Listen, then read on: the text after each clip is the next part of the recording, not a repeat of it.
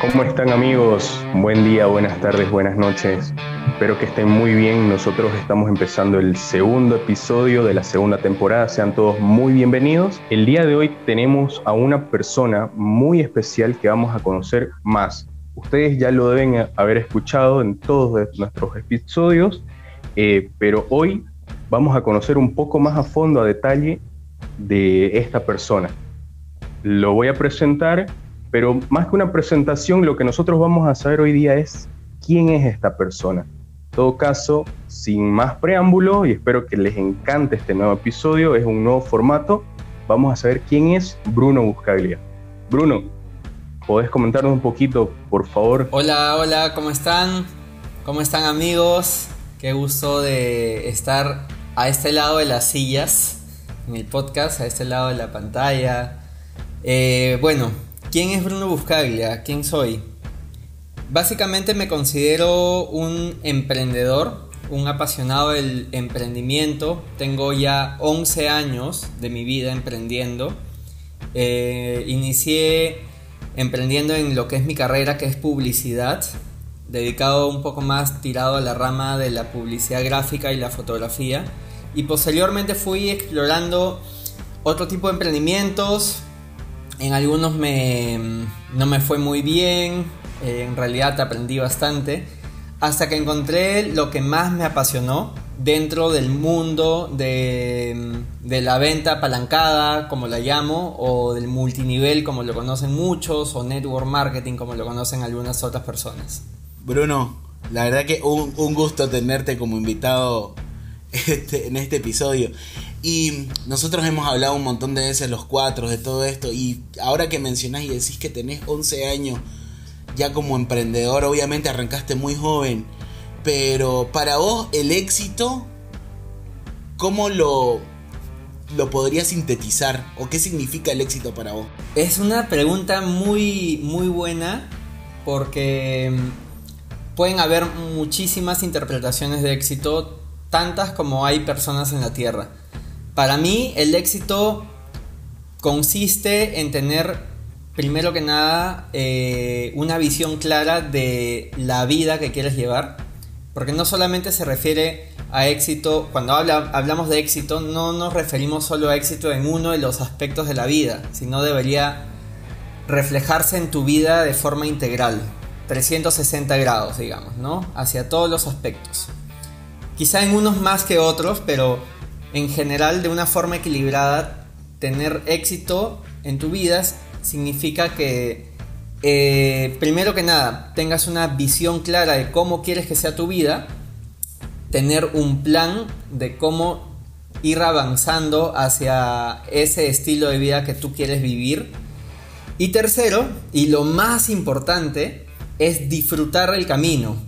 Hoy en día estaba, hoy día estaba conversando con un amigo mío que, mm, y compartiendo un poco estos temas, yo le comentaba que éxito es más disfrutar el camino hacia tus sueños que enfocarte en solamente en avanzar un paso más, un paso más, sufriendo y, contando las lágrimas y, y, desgarrándote. Y cuando llegas a tus sueños dices, esto no es lo que esperaba. Es como diría Stephen Covey, eh, tener el fin en mente porque Stephen Covey dice que no tiene ningún sentido escalar toda la escalera del éxito para que cuando llegues al final te hayas dado cuenta que la escalera estaba apoyada en la pared equivocada. ¿No? Es como que comprender que en tu lecho de muerte que nada en tu vida tuvo sentido. Y eso, eso es muy fuerte. Entonces, Creo que la base del éxito consiste, como primer paso, en tener claridad sobre la vida que quieres llevar. Obviamente esto lo vas adaptando a medida de que vas madurando como persona, a medida que vas teniendo más experiencias y vas reformulando tus metas, vas ajustando también eh, el camino. ¿No? La idea es siempre mantenerte en Bruno, comparto completamente tu forma de ver el éxito y, me alegra escucharlo de tu boca y de verdad esto ya lo hablamos muchas veces, pero es, bueno volverlo a escuchar porque lo tienes bastante claro. Y quisiera saber, Bruno, ¿desde cuándo empezaste a sentir el éxito en tu vida? ¿O después de qué mm, situación en tu vida te ha hecho cambiar el concepto y definición de éxito? Buenísimo. Nunca me he hecho esa pregunta, ¿desde qué momento me, empecé a sentir como que vivía el éxito? Pero quizá tenga que ver un poco con ir dejando de lado en mi mente los paradigmas sociales que nos impone un sistema. Creo que parte desde ahí. Yo cuando empecé mi vida de adulto, por decirlo así, tenía 17 años, estaba empezando la universidad y paralelamente había empezado a trabajar dentro de mi carrera en publicidad. Eso me dio un poco de experiencia dentro de la publicidad y todo yo sentía en ese momento que estaba avanzando por el camino correcto, entre comillas lo digo, por el camino correcto del éxito en mi vida. Sin embargo, no sentía una satisfacción plena de que eso me estaba llevando a vivir la vida como yo la quería vivir. Simplemente eh, sentía que estaba haciendo lo que me tocaba hacer o lo que tenía que hacer. Entonces, a medida que me voy despegando un poco de los paradigmas sociales que te impone todo un sistema y me voy acercando un poco más a buscar desde mi esencia cómo es que yo quiero realmente vivir mi vida, creo que me voy acercando un poco más a ese concepto que definí hace un momento de éxito, ¿no? Ahora, no con esto digo que soy un producto terminado, para nada, nada más alejado de la realidad, todo lo contrario disfruto mucho de sentir que hay una mejor versión de mí mismo para mañana, digamos, ¿no? Entonces siempre es una evolución constante. Creo que en el ser humano, algo que una de las cosas que da felicidad es sentir progreso constante. No se trata de llegar a un sueño y, ahí llegaste y se acabó la vida creo que se trata de, buscar siempre mejor mejores versiones de lo que uno busca. Wow, qué gran respuesta, Bruno. Muchísimas gracias. La verdad que para mí es un privilegio y espero que para todas las personas que nos están escuchando, eh, que nos compartas un poco más de, lo que, de lo que has vivido, de tu propia experiencia. En base a eso y continuando con la línea del éxito, yo te quiero preguntar en la escalera del éxito, como vos la definías, siempre hay puntos de inflexión, ¿no? Siempre hay un pico y un valle. Eh, yo quisiera que nos comentes, primero, cuáles, según tu punto de vista, como decís que es un constante progreso, cuáles han sido esos pequeños logros, ¿no? Porque sé que, o grandes logros, donde vos te has dicho, wow, lo cumplí y ahora qué sigue. Y por otra parte, eh, que nos comentes también eh, cuando eh, has tenido esos puntos de inflexión también y donde te has puesto a reanalizar todo, reajustar todo y decir, creo que este no es el camino correcto, tengo que cambiar. No sé si nos podrías comentar mediante tu experiencia. Es una pregunta súper, súper linda porque me hace recordar muchos aspectos de mi vida, ¿no? Desde que, desde que tomo decisiones por mí mismo, sobre todo. Creo que uno de los, de los primeros logros que he sentido que he logrado ha sido el de estudiar y trabajar al mismo tiempo y de esa forma poder culminar mis estudios totalmente independiente. Eh, haberme mudado de mi casa también lo sentí como un gran logro porque era algo que anhelaba desde que terminé el colegio. Lo pude cumplir tres años después, a, a los 20 años. Y otro punto fue sobrevivir mi primer mes como emprendedor.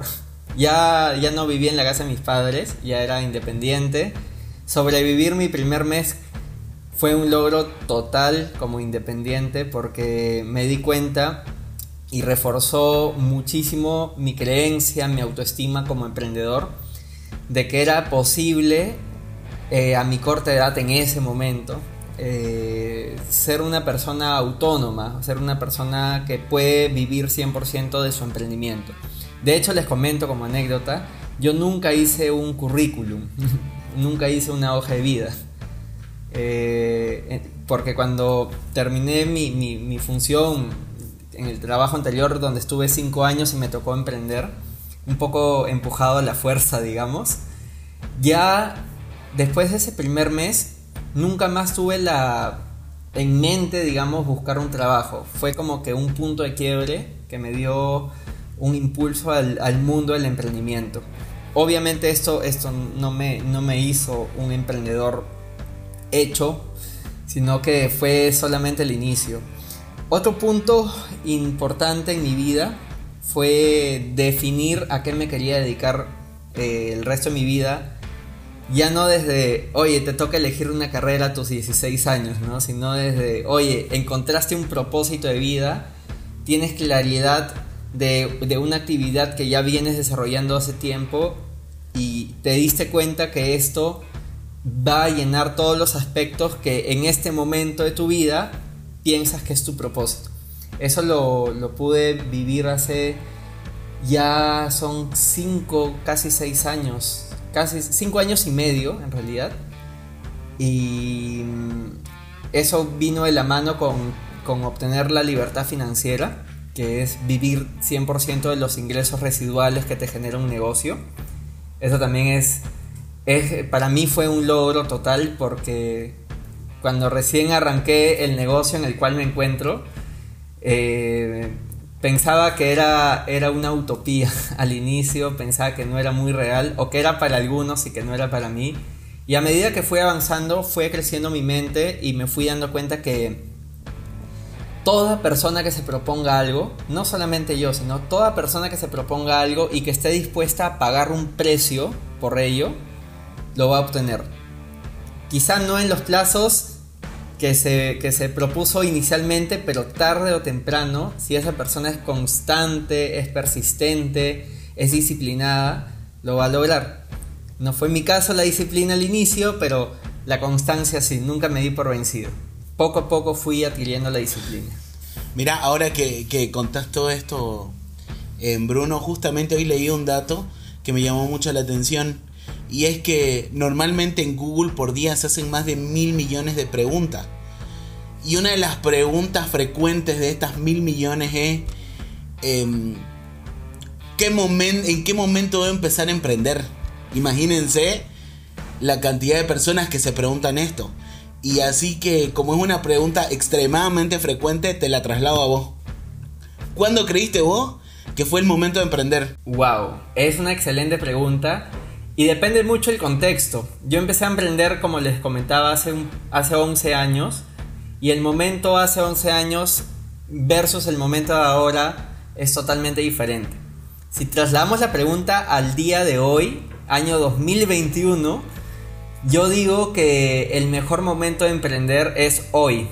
Hoy mismo que estás escuchando este podcast, hoy mismo que has escuchado esa pregunta, hoy mismo que estás escuchando esa respuesta también porque hoy día tenemos la posibilidad de emprender diversos modelos de negocio que te permiten empezar con baja inversión, que te permiten empezar con muy bajo riesgo, incluso cero riesgo, que te permiten empezar con cero conocimientos y aprender durante el proceso y sobre todo modelos de negocio que te permiten apalancarte eh, y desarrollarlos en tiempo que no demanden 100% tu tiempo. Entonces, por ejemplo, si eres una persona que está estudiando, que está terminando su carrera, o eres una persona que está trabajando, que ya tiene una, una empresa, le puedes dedicar 3, 4, 5 horas extra a tu actividad principal a emprender con este tipo de modelos de negocio de la era digital, ¿no? Te hablo de modelos de negocio en los cuales puedes hacer e-commerce, puedes hacer este dropshipping, miles de, opciones, miles de miles de miles de opciones que como les dije implican muy baja inversión y te invitan a ir aprendiendo durante el proceso.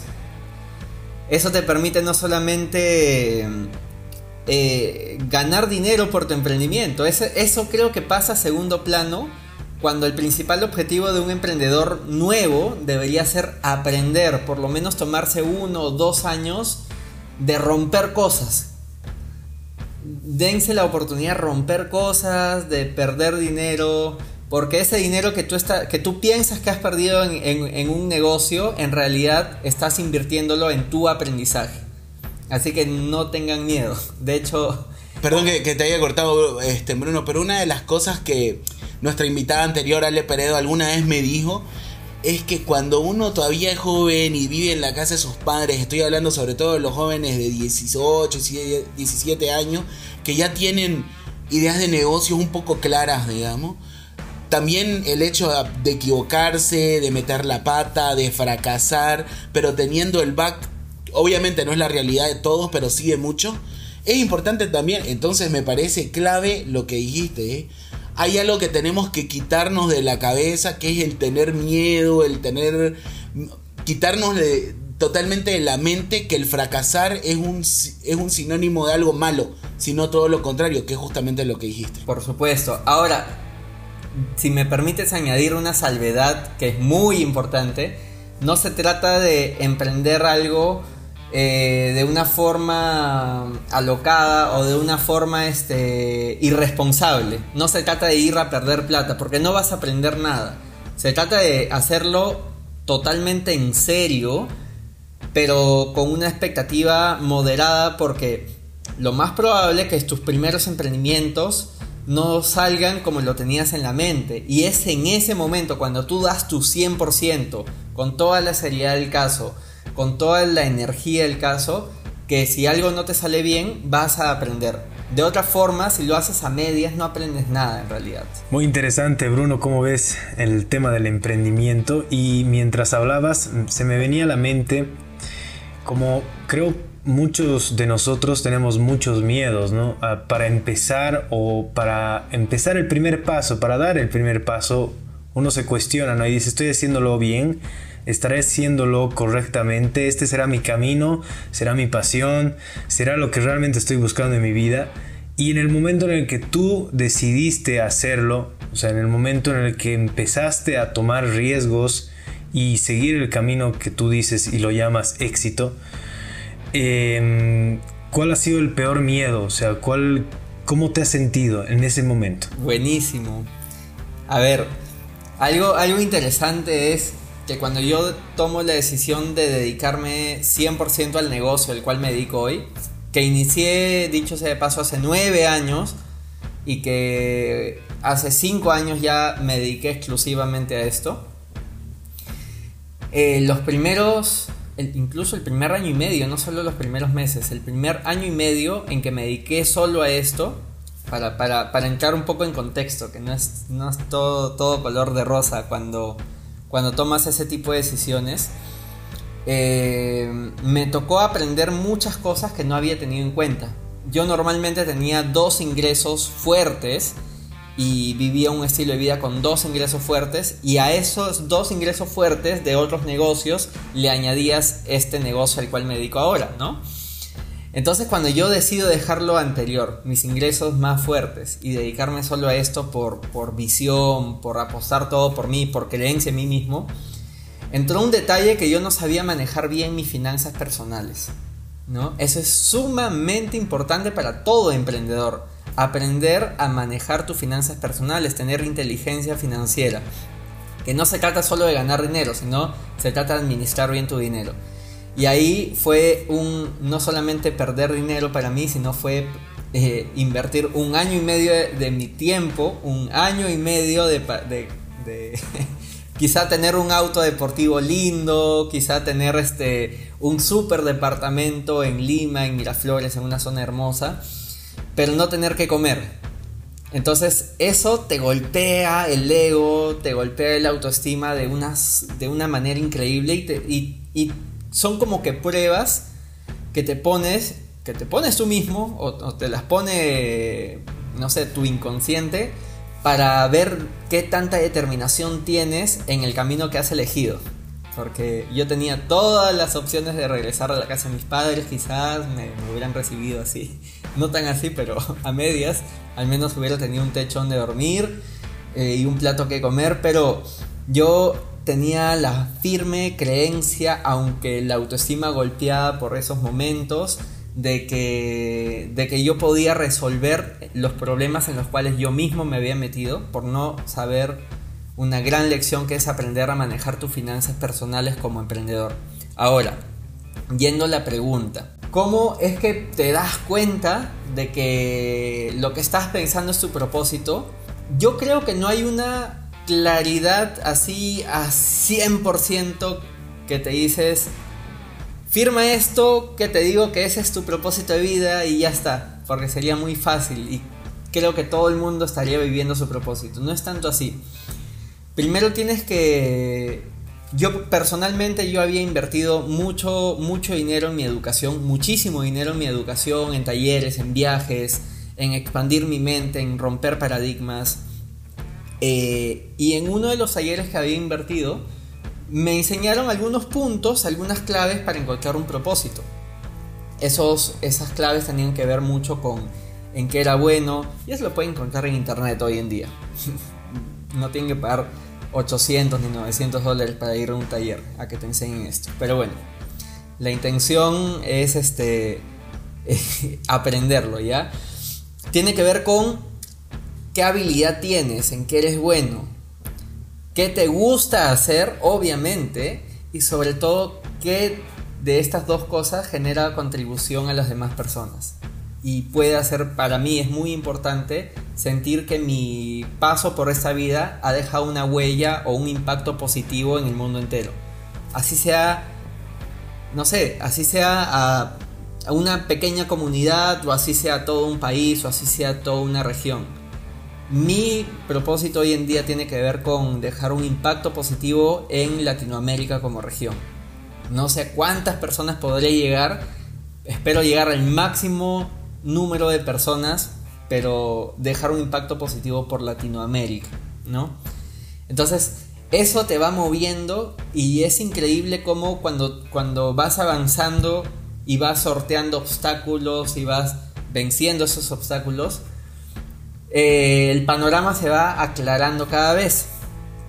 Hoy día a mí me encantaría decir que, mi, propósito es como un televisor de 80 pulgadas en, Ultra HD, en 8K y todo eso, pero no, no es así. O sea, siempre van a presentarse obstáculos, circunstancias, dudas, pandemias, este, no sé, reuniones por Zoom distintas, conocer nueva gente que tienes que integrarlas 360 grados a tu vida, porque no las puedes tomar como, como eventos aislados, tienes que integrar toda tu vida en, un, solo camino.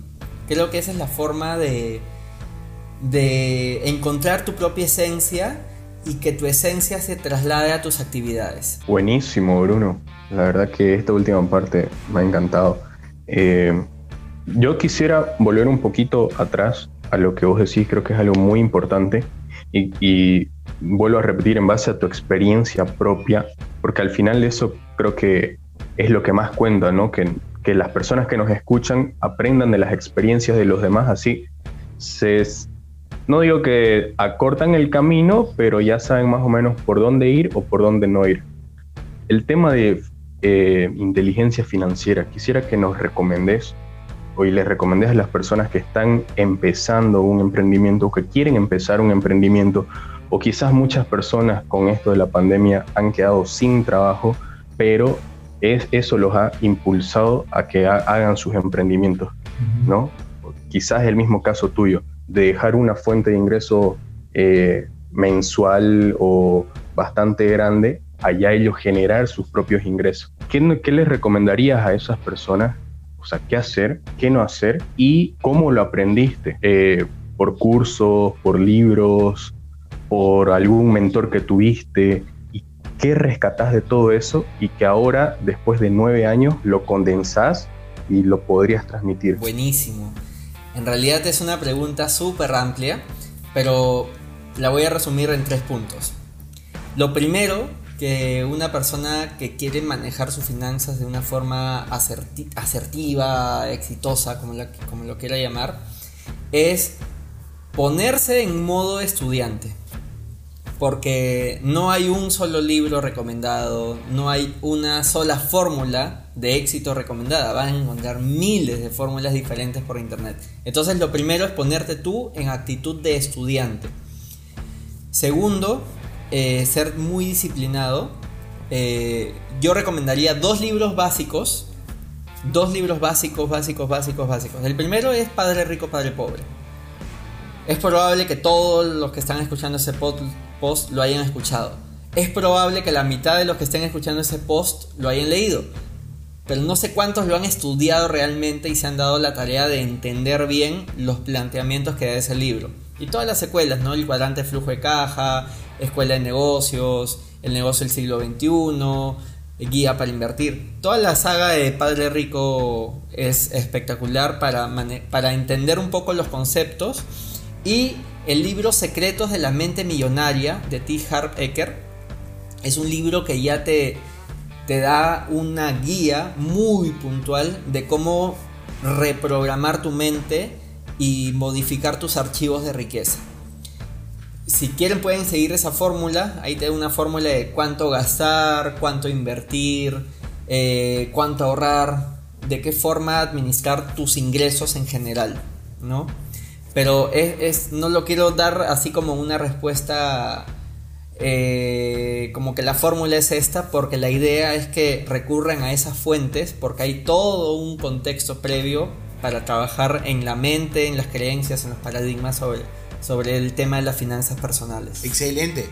Bueno, comentarles a todos los que nos están escuchando de que la iniciativa de poder de poder conocer, que en realidad la gente nos conozca más, es justamente porque nosotros trabajamos en esto y Bruno en esta ocasión em, justamente comentaba toda su experiencia. Así que a raíz de esto yo, para como para ir cerrando, quiero que nos digas como cinco condimentos que tiene que tener un emprendedor o, un, o una persona que quiere arrancar, pero cinco puntos claves que, o cinco habilidades, no sé, ahí te la dejo muy abierta la pregunta que vos crees que, tenga que tener una persona que empieza este camino. Buenísimo. Primero que nada, de arranque, base, principios claros, principios y valores clarísimos. Si no tienes principios claros, te van a llover oportunidades fraudulentas, estafas, oportunidades de ganar dinero rápido, oportunidades de estafar gente que las vas a tomar y vas a manchar tu nombre, que es tu principal activo. Tu principal activo en tu vida es tu imagen, tu reputación, tu nombre. Entonces, lo primero es principios claros. Lo segundo que diría, y esta pregunta me hubiese encantado que me la hagas antes para tenerlo claro un poco, pero lo segundo acá en flujo lo digo. Lo segundo que te diría es ser fiel a tu esencia ser fiel a quien eres realmente, eh, no tratar de aparentar ser una persona que no eres. Eh, quizás sí hay muchos, muchos autores que nos dicen trata de emular el éxito de otra persona. Al comienzo te puede ayudar, pero no hay nada mejor que brillar con luz propia, ser tú mismo. Creo que eso se siente, se transmite y, y la, gente, la gente lo nota y genera una confianza distinta. Lo tercero es que seas una persona de palabra, que no necesites eh, un contrato detrás, que no le saques el juego, a, eh, que no le trates de dar vuelta a las reglas del juego, que simplemente tu palabra baste como si fuera un contrato. Eso alimenta lo que dije al inicio, que, tu imagen, tu nombre es tu principal activo. Lo tercero es que seas un estudiante eterno. O sea, no hay una sola persona en la Tierra que tenga éxito que no esté en modo aprendiz constante. Y eso es algo muy, muy, muy sencillo de entender porque lo único constante en la vida es el cambio. O sea, si hay algo que te puedo garantizar que va, que va a permanecer, es que todo va a cambiar. El cambio es lo único constante. Entonces, no hay manera de aprender algo hoy y pensar que, no necesitas aprender sobre, sobre esa área nuevamente. Eso es algo que constantemente tienes que tomar una actitud de aprendiz. Y lo último, que me encanta, es disfrutar el proceso. Si no estás disfrutando el proceso, creo que estás haciendo algo mal. Ojo, no digo que no tengas retos, no digo que no te pongas serio cuando te tengas que poner serio, pero eso no quita que disfrutes el proceso. Yo con mi equipo de trabajo, eh, tanto de Perú como de, acá de Bolivia, de verdad los momentos que más nos compenetramos y los momentos que más eh, disfrutamos y, lo vemos como anecdótico son los momentos de retos. Por ejemplo, cuando inició la pandemia, vernos cómo nos rediseñábamos y qué estrategias empezamos a tomar eh, fue lo, que más disfrutamos porque cuando, eh, cuando empezamos a duplicar la facturación de nuestro negocio, gracias a la pandemia, no gracias a la pandemia, sino gracias a rediseñarnos y vimos una oportunidad donde otros quizás veían eh, retos, fue justamente por haber, habernos juntado y desde el disfrute empezar a crear, porque el disfrute genera una energía mucho más creativa, mucho más este, inspiradora. Entonces desde ahí es donde resuelves los retos mejor. Y obviamente cuando te va bien lo disfrutas por dos, ¿no? Este, entonces esos cinco puntos creo que son los, los que daría. Y con esta cerramos. ¿Qué diferencia a Bruno Buscaglia con su competencia o con otra persona que haga lo mismo que haces vos? Ya, en realidad a las personas que desarrollan eh, el multinivel en general, no sé si hagan lo mismo que yo, porque es como que, es como que diga personas que trabajan, personas que trabajan no hacen lo mismo que hace, que hace uno que también trabaja, digamos, ¿no? Entonces, creo que el, el, multinivel como industria o como profesión es un, es un, tiene un campo demasiado amplio y muy controvertido. Eh, si puedo no diferenciarme como Bruno Buscagle, sino si puedo incluir a un grupo más grande.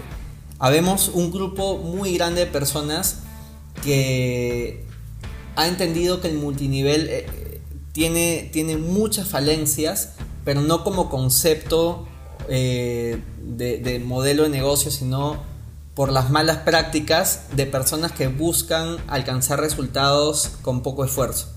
Creo que ese es el, concepto que más ha destrozado a la industria en multinivel. Personas que han intentado manipular a las masas con recetas, con recetas que, no, te, no te permiten desarrollar gente, sino manipular gente. Creo que ahí está muy incluido el, el liderazgo tergiversado de muchas personas consciente o inconscientemente realizan prácticas que han destrozado la industria. Por lo tanto, hay un grupo grande de personas que hemos visto el, rescatando el modelo multinivel, pero entendiendo las falencias y tratar de compensarlas con...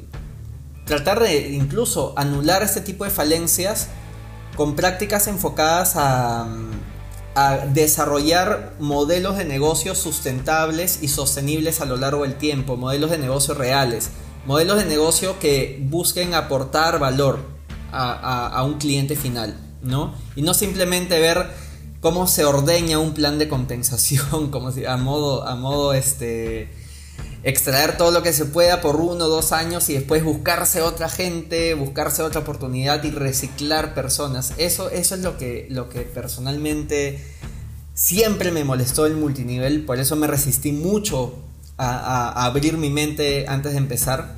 Sin embargo, cuando entendí, porque lo que se trata es de entender, creo que algo, si, si voy nuevamente a la pregunta, algo que puede diferenciarme, no solo a mí, sino a muchas personas, es buscar entender y tener claridad de todo el proceso comercial, de todo el proceso de negocio que involucra eh, una industria, cualquiera la que sea, ya sea bienes raíces, ya sea el marketing, cualquiera. Entender de inicio a fin todo el proceso, toda la cadena del modelo de negocio. Y en base a ello, eh, entender que debería ser un negocio expandible a 100, 200, 300 años y no solamente aprovechar un momentum de uno o dos años y buscar nueva gente después o jalarte a tu gente a otro lugar. Creo que eh, nos acercamos a un punto en el cual el multinivel se va a convertir en una industria que genera profesionales profesionales, no solamente pantalla o gente que se pone un blazer y que, y que, y que alquila un auto y, se, y pone publicidad en Facebook diciendo que gana mucho dinero y te vende el dinero fácil en uno o dos meses, sino personas que entienden que esta es una industria en la cual tienes que desarrollarte tú principalmente como persona con esos cinco puntos que te di, que son una base, y crear, crear un modelo de negocio sustentable, algo sostenible a lo largo del tiempo, crear un patrimonio con la oportunidad que tienes, ¿no? No sé, no sé cuántas personas que hoy en día pueden estar escuchando eso y que hacen multinivel les hace sentido lo que yo digo. Estoy seguro que muchos, porque no es que yo sea único, que sea la única persona que piensa así, pero también estoy seguro que hay personas que están escuchando eso que no tienen idea de lo que estoy hablando. Y no sé si me permites recomendar el último libro que estoy leyendo que se llama El éxito en la venta directa de Randy Gage. De Amway a Zombies. De Amway a Zombies y ahí pone, expone todo esto de una forma muy clara. Eh, que es una filosofía muy alineada a lo que yo he estado trabajando ya hace bastantes años con ello. Buenísimo, Bruno. Gracias por, por atreverte a ser el primero de nosotros al que exponemos con las preguntas. En agradecer nuevamente a la gente por escucharnos, que no se olviden de suscribirse a nuestro canal de YouTube, no se olviden de seguirnos a nuestra cuenta de Facebook e Instagram de Mastermind Bolivia y nos vemos el próximo episodio. Que estén atentos a las redes, que ahí vamos a ir anunciando quién va a ser el invitado y que nos vayan dejando en los comentarios qué les gustaría ver. Nos vemos en el próximo episodio y gracias nuevamente. Que estén bien.